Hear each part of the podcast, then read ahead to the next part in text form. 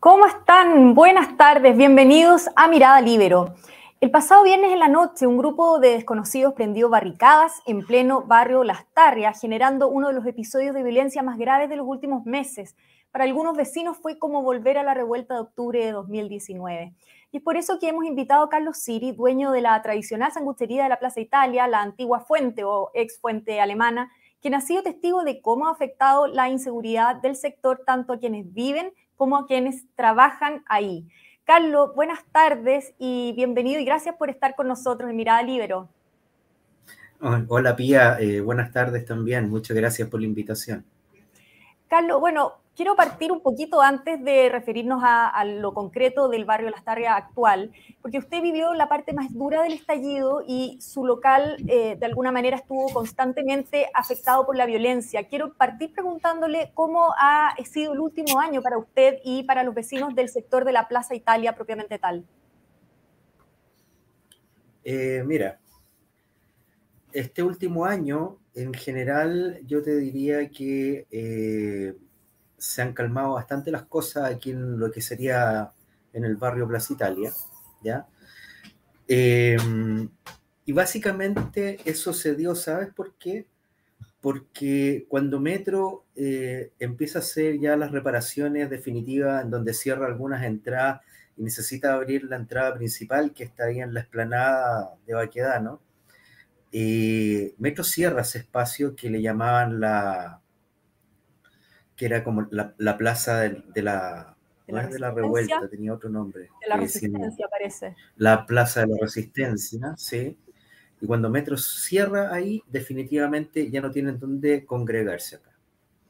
Y ahí realmente empieza a tener ya una continuidad en la tranquilidad.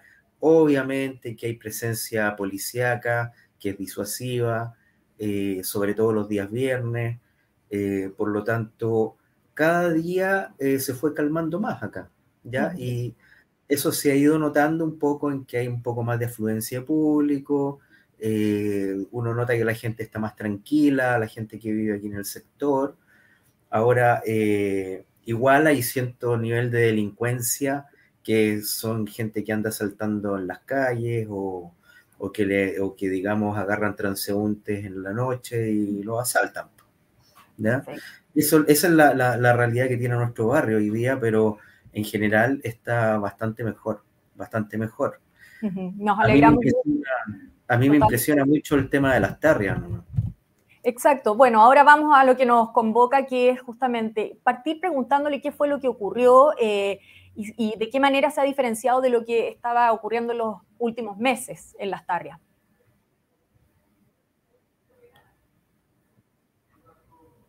No sé si me escucha, Carlos, la pregunta, ¿me escuchó? Sí, sí, sí, te escuché, pero medio entrecortado, pero mira, a mí me llama mucho la atención, como te digo, el tema de las tarrias, porque las tarrias hubo un minuto en que estuvo bastante tranquilo, cuando nosotros quizás teníamos más problemas acá, los días viernes, ¿ya? porque ahí se, dedicó a tener fuerza policíaca constantemente también. Eh, se cerraron las calles con unas, con unas rejas, barras papales, me da la impresión que eran, o algo más, un poco más, grande. Y eh, Barrio Las empezó también a caminar de a poco, a, a salir adelante, pero siempre con este tema de delincuencia en las noches. ¿Ya? Ahora, claramente, por lo que uno está viendo, se ha ido acrecentando, porque hoy día lo que está pasando es que se juntan más o menos ahí en Santa Rosa, los días viernes me da la impresión, se juntan en Santa Rosa, están ahí en el Cerro Santa Lucía y de ahí bajan después y empiezan los disturbios. Ahora, más impresionante esto es cuando vemos la cantidad de gente que será, que serán 30 personas, no sé, no más que eso, quizás pongan, poniéndole color ya 50. Y la autoridad no es capaz de controlar esto, entonces es complicado. ¿A qué atribuye? Es decir, se ha ido movilizando eh, el grupo que genera estos disturbios, quizás desde Plaza Italia, que, como, que es el sector en el fondo que afecta al local de usted, eh, se ha ido moviendo hacia las tarrias eh, y por lo tanto eh, el actual policial no, no, no puede eh, controlarlo? Es que yo creo que es falta de voluntad nomás. No es, o obviamente se movilizaron porque aquí ya es muy difícil que hagan algo, además que son muy pocos. Y ahí, siendo bien honesto, en las tarrias está como escondido todo este tema. Está escondido. ¿A qué, porque, ¿sabes por qué está escondido? Porque hay dos cosas que pasan. Primero, aquí cuando está pasando algo en las tardes, acá nosotros no nos enteramos hasta que ya está los hechos consumados. Es así. A lo más nos enteramos porque hay algún corte de tránsito.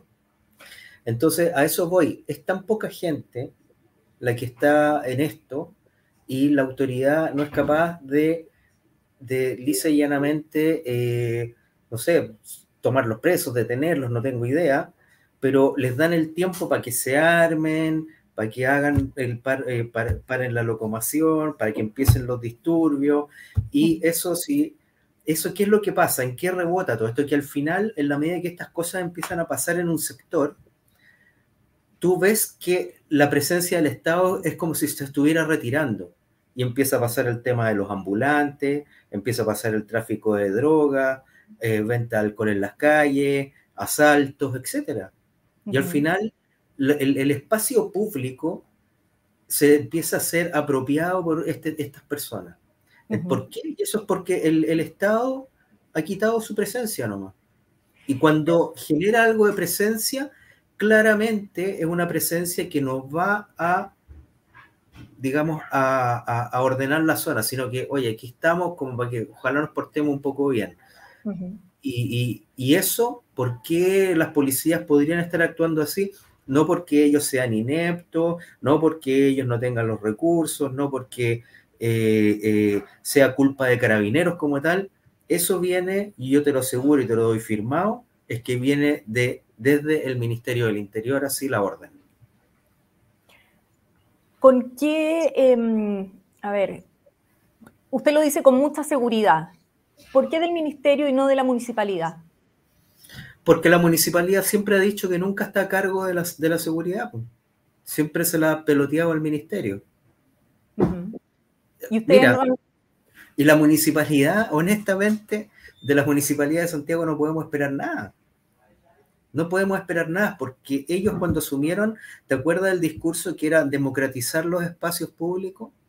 Bueno, por favor, para que dejemos anotado y que no se nos olvide nunca, cuando gente de izquierda te habla y te diga que va a democratizar algo, un espacio, lo que sea que te digan que se va a democratizar, es que quiere decir que cualquiera va a llegar a ser en ese espacio o en lo que sea lo que quiera, sin control, sin nada, pisoteando el resto.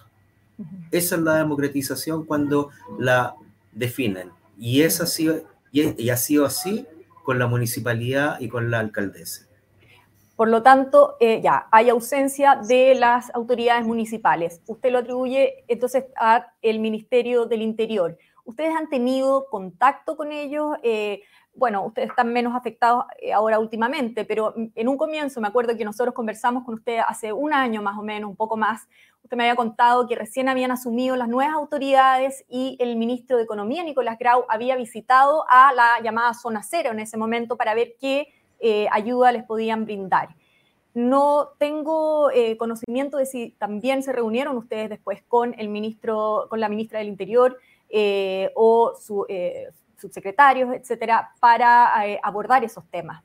No, no, no hemos tenido, la, no, hemos tenido una reunión así. Eh, sé, que se están haciendo mesas de trabajo según la municipalidad, pero esas mesas de trabajo tú sabes que en el fondo es poco y nada lo que se logra, porque esto, mira, esta cuestión, y yo insisto, esta cuestión se termina cuando la autoridad dice basta nomás cuando la autoridad dice basta y empieza a aplicar la ley como corresponde. Y eso es lo que nos está pasando. Eso es lo que nos está pasando. Y supongo que será lo mismo en, el norte, supongo que será lo mismo en el sur, como siempre en la, en la macrozona, eh, Valparaíso también. Eh, aquí hay un tema bien profundo porque el casco histórico de nuestra capital está votado. Está votado el casco histórico. el casco histórico no se ha hecho nada para recuperarlo. La, alcaldía no ha hecho nada. Y es cosa de preguntarle a los gremios y a los hoteleros y a distintos comercios que están en el casco histórico.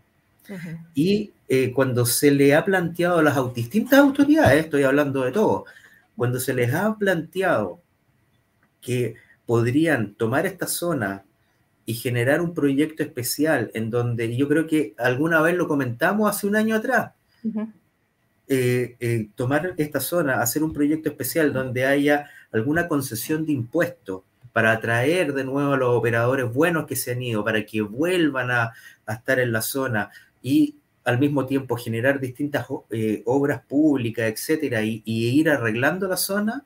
Y además afianzando la seguridad, sería la forma en que teóricamente se podría recuperar el casco histórico y el centro de Santiago. Bueno, ninguna autoridad está, perdonando la expresión, no está ni ahí con ese tema. Y ninguna, ninguna. Carlos, otro de los temas que, han mencionado en el barrio Las Tarrias, que los tiene bastante eh, complicados, es el de los vendedores ambulantes que al parecer están copando muchísimo la zona, em, obstruyendo en el fondo la entrada a locales comerciales, a viviendas y generando una sensación de inseguridad eh, bastante generalizada, un poco de agresividad también. ¿Cómo lo ha, visto usted? Eh, ¿Qué es lo que ha podido también conversar con la gente, eh, los comerciantes de ese sector? Mira, efectivamente es así.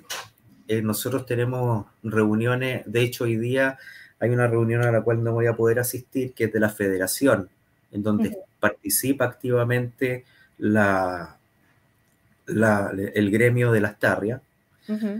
Y eh, hoy día se va a tratar el tema de la seguridad, ¿ya?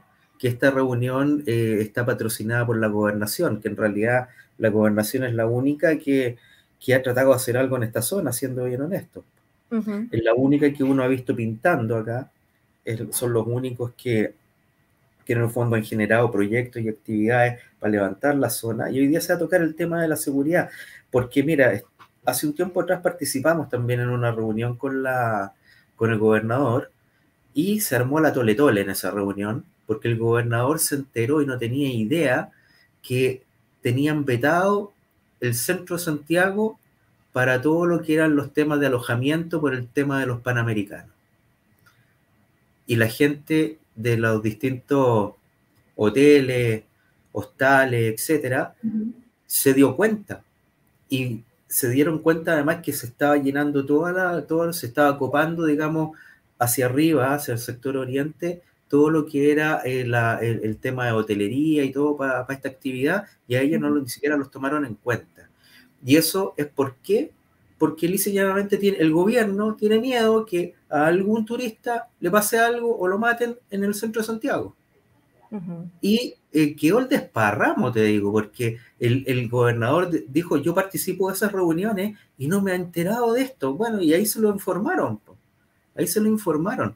Entonces, obviamente, las tarrias parte del centro de Santiago y ahí está pasando justamente todo lo que hemos conversado y lo más probable es que si seguimos escarbando un poco más abajo nos vamos a encontrar con lo mismo, lo mismo, lo mismo, lo mismo y lo mismo. Entonces, ¿cómo soluciona el gobierno?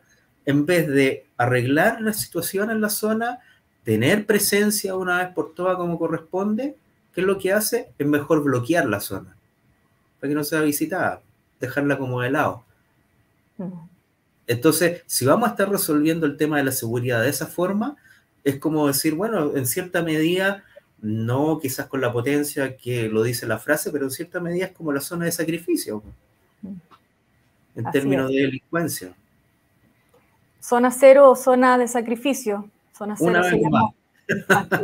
Así, Bueno, Carlos, muchas gracias por haber estado hoy en Mirada Libre dándonos eh, su mirada, eh, una mirada distinta de lo que se está viviendo en eh, la zona centro de Santiago. Así que esperamos que vaya resolviéndose, nos alegramos de que también al menos su sector esté un poco más tranquilo y nos volveremos a encontrar más adelante, pues.